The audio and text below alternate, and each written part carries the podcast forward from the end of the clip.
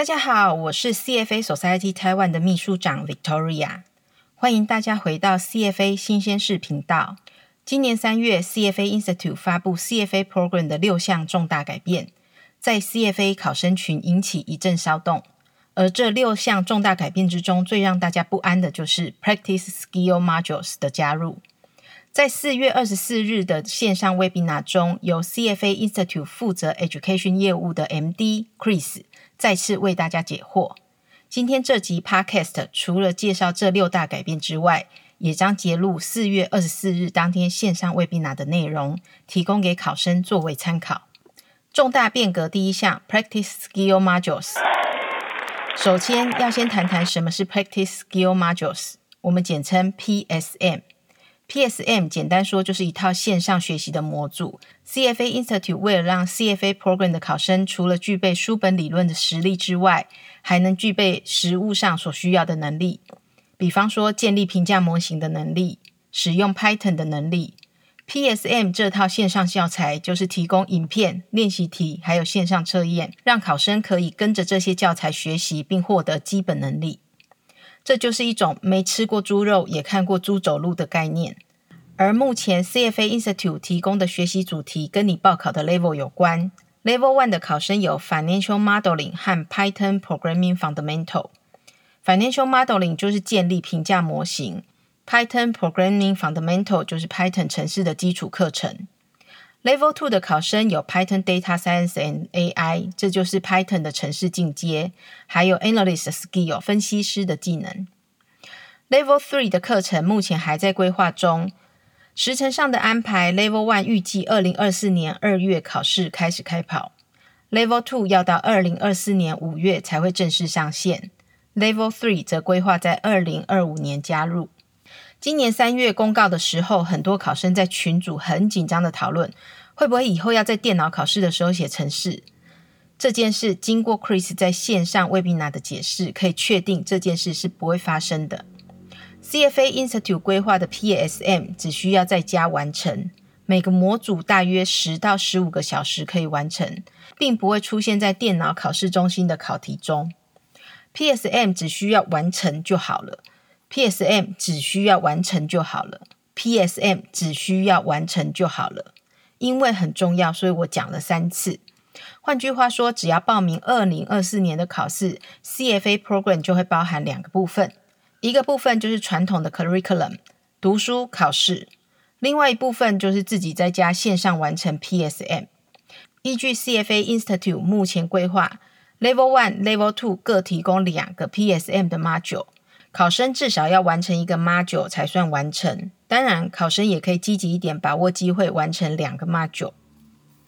依据 Chris 在线上会议中的说明，Level One 提供两个模组，分别是 Financial Modeling 还有 Python Programming Fundamental。Financial Modeling 基本上就是教你怎么建立评价模型，包括透过 Spreadsheet 的方式建立 Financial Models。透过情境分析评估一家公司的价值，可能建立 revenue、cost、income test、working capital、capital structure 这一些资料。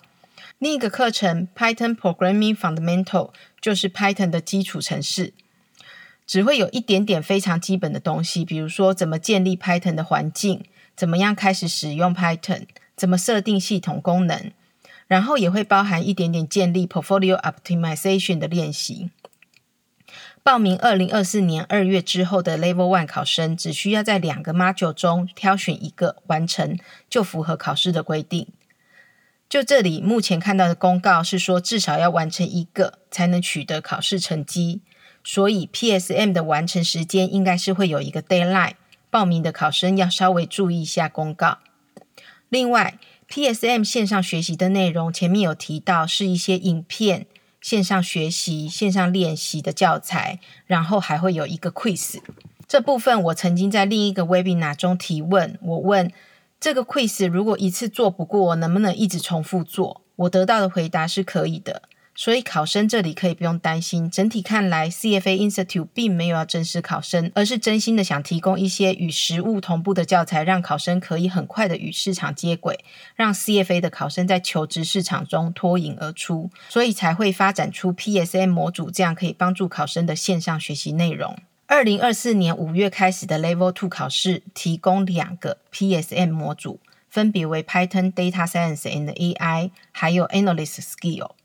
这里蛮容易理解的，Python Data Science and AI 的模组基本上就是 Python 程式语言的进阶版，有多一点的 Scripting、Wrangling、Clipping 撰写程式的技巧练习。而 Analyst Skill 则是进一步看分析师每天的工作，比如说如何挑选适当的评价模型，如何设定合理的 Target Price 等等。这里比较多人关心的是，如果我是二零二四年以前考过的 Level One 考生，我在二零二四年报考 Level Two 的时候会不会衔接不起来？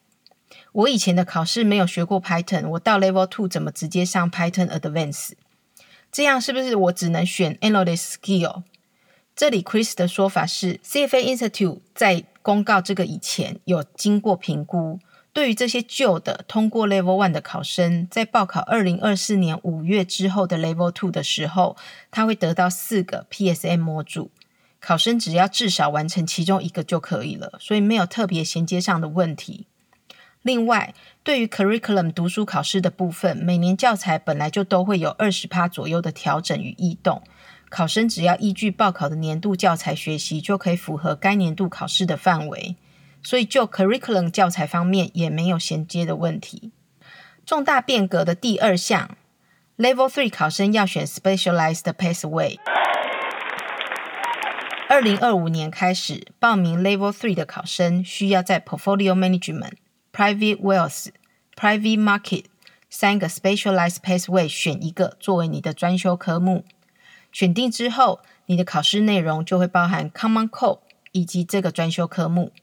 也就是说，Level Three 的考试会包括两个部分，一个就是 Common Core，Common Core 就是共同科目的概念，大家都一样，比重也都一样。另一个部分就是 Specialized Pathway 专修科目，也就是我们说的主修科目，选定一个作为你的强项，大概是这样的意思。比方说，如果我选了 Portfolio Management 作为我的主修。那么我的考试内容就会包括 Common Core 再加上 Portfolio Management。如果我选了 Private Market，那我的考试内容就会是 Common Core 再加上 Private Market。线上 Chris 在讨论 Level Three 教材异动的时候，他说所谓的 Common Core 共同科目，其实大概就是目前 Level Three 教材中大约百分之六十、百分之七十的内容，而其他 Specialized Pathway 的内容就是根据主题编辑的新内容。线上有人问说：“那如果我已经考过 Level Two 的考生，是不是建议等二零二五年再去考 Level Three？” 这里 Chris 说他个人的建议，不是 CFA Institute 的建议，而是个人来想这件事的话，他建议最好就是个依照个人的步调来完成考试比较好。而且因为人性在面对时间的考验，就是会有一种拖延症，越拖越久，那就越难考，所以你就再也考不过 Level Three。基于这个考量，建议每个 level 中间就是间隔越短越好。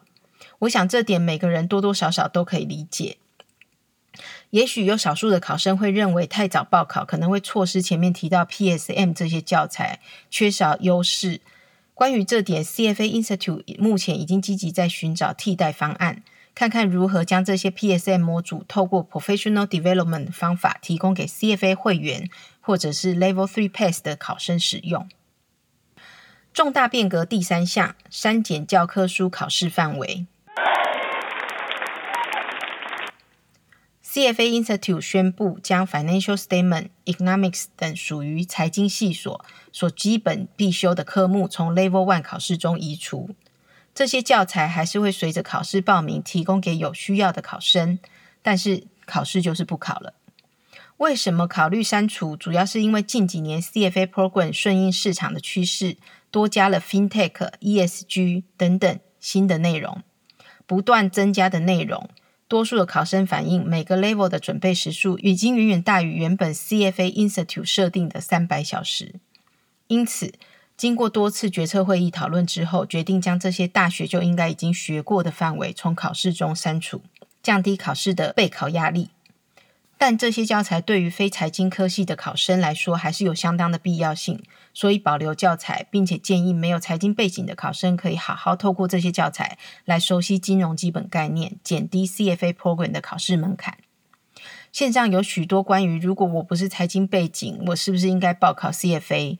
如果我是理工出身，考起来会不会觉得很困难之类的问题？针对这一类的问题，我觉得 Chris 现场回答的非常的好。他说，其实想要报考 CFA program 的人，可以好好的想想看，你有没有打算要进入金融投资决策相关的工作？如果你就是想当分析师，想要当交易员这一类非常非常投资核心的工作，那么 CFA program 对你来说就是一个很好的切入点。毕竟你没有财经相关的知识还有背景，所以考 CFA program 可以提供你这些该有的相关知识。但反过来，如果你报考 CFA 的理由只是你想要加入金融业，你要做的并不是投资决策相关的工作，你只是需要。比如说，在金融产业做资讯部门的工作，或行销部门等周边的工作，那么就会建议参考 Investment Foundation Certificate。这两个考试，不论在费用上还是时间上，都有非常非常大的差异。所以，有考虑要考 CFA Program 的考生要特别注意。重大变革第四项，在校生报考 CFA Program 的限制放宽为毕业前两年。以前在校生报考 CFA program 只能在毕业前一年报考，也就是要用毕业日期往前推一年才可以注册考试。现在开放为毕业前两年。以台湾的学制来看，如果不讨论延毕这种特殊个案，那一般来说大三就可以报考 Level One。如果顺利，大四就可以接着报考 Level Two。毕业之后一到两年去完成 Level Three，并同时累积工作经验。大概就可以在毕业之后工作三年的时候取得证照。线上有人问，大三报考 Level One 会不会太困难？依据 Chris 的回复，这一波开放前，CFA Institute 实际上有先做过测试，发现大三的考生实际上表现的比大四的考生还要好，也因此他们确认了这项重大改变的方向。当然，考生还是可以依据自己修课的状况以及考试范围来考虑是不是合适。整体来说，对于要不要等二零二四年新版考试，Chris 个人的建议是：如果你还没有报名 Level One，但正要考虑报名 Level One，你可以考虑直接报名二零二四年二月新版的考试，因为 Practice Skill Module 真的很不错。但是如果你已经报名二零二三年八月或十一月的 Level One，你也不用觉得后悔，你可以就去完成你的 Level One 考试，然后二零二四年接续考 Level Two。一样会有 practice module 的机会。Level three 的考生其实也建议，就是照个人的步调完成考试就好。每个 level 中间间隔越短越好。就是前面有提过，人性在面临时间上的考验，就会出现拖延症，越拖越久越难考。这点提供给大家参考。重大变革第五项，digital badge 的发行。久远以前，CFA program 在你正式拿到证照以前，是不会有任何证明、证书或者是 recognition 的。通过 Level One、Level Two 考试，只会收到一封 email，上面写 Congratulation 的啦啦啦，然后看到时候心脏跳的超大力，头脑开心到晕，这样子就差不多这样子。就算你写信去 CFA Institute 要求，他们也不会发任何的证明给你，说你 pass Level One 或 pass Level Two。但这点在去年陆续有考生收到通知，说有 digital badge 可以使用，digital badge 可以放在你的 social media 展示之类的。今年三月，CFA Institute 再次公告这项变革，有考生质疑这不是新的政策啊，早就有啊，为什么要再公告啊？Chris 说，因为 digital badge 有调整一些设计。也有增加一些配合的 social media channel，所以三月的时候就在同步公告，让所有的考生都知道有这项福利可以使用。重大变革第六项，Level One 考生可以加购模拟考和练习题库。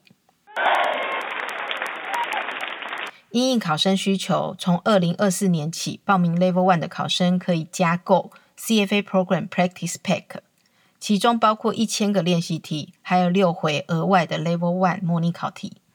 也就是除了目前报名考试之后本来就包含在考试费里面的两回模拟考之外，考生还可以再得到六回模拟考练习题来考。价格是美金二九九元，有需要的考生可以参考。近两年，我们也分享过 CFA Society Boston 提供的线上练习题库给 Level One 和 Level Two 的考生参考。CFA Society Boston 的收费是美金一百元，然后提供的题目大概是一百八十题上下不等，每一年每一年会有一些修正。那相较之下，CFA Institute 提供的练习题库和模拟考的数量多很多，而且又是出题老师负责这个模拟考题的出题，所以相似度应该会高一点。提供给有兴趣的考生来做参考。最后，最后要告诉大家，明年二月的 Level One 考试今天开始报名喽！欢迎对新的 Practice Skill Module 有兴趣的考生报考，更欢迎大家开始使用 PSM 模组之后，在 Study Group 里面可以分享经验。以上就是今年年初 CFA Institute 发布的 CFA Program 六项变革，希望能帮助现在的考生、潜在的考生，还有未来的考生了解最新的考试规定，避免大家听到 Python 就恐慌，也比较能展开心胸学习新的技能，增加您的战斗力。今天的节目希望你们会喜欢。如果对于 CFA Program 还有想要更进一步了解的内容，欢迎写信到 secretary at taiwan. dot cfa society. dot org，或者你希望我们的频道未来制作什么样的节目内容，都可以来信建议。CFA 新鲜事，我们下次见。